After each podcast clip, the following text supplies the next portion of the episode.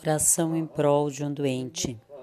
Ele que abençoou nossos ancestrais, Abraão, Isaque e Jacó, abençoará e curará o doente. Aqui a gente diz o nome da pessoa que está doente. Filho de, coloca também o nome dos pais do doente. O santo, louvado seja, o encherá de misericórdia, fortalecerá e curará e lhe enviará rápido restabelecimento pleno a todos os seus órgãos, tendões e nervos, a cura à sua alma e a seu corpo, e a todos os doentes dentro de Israel.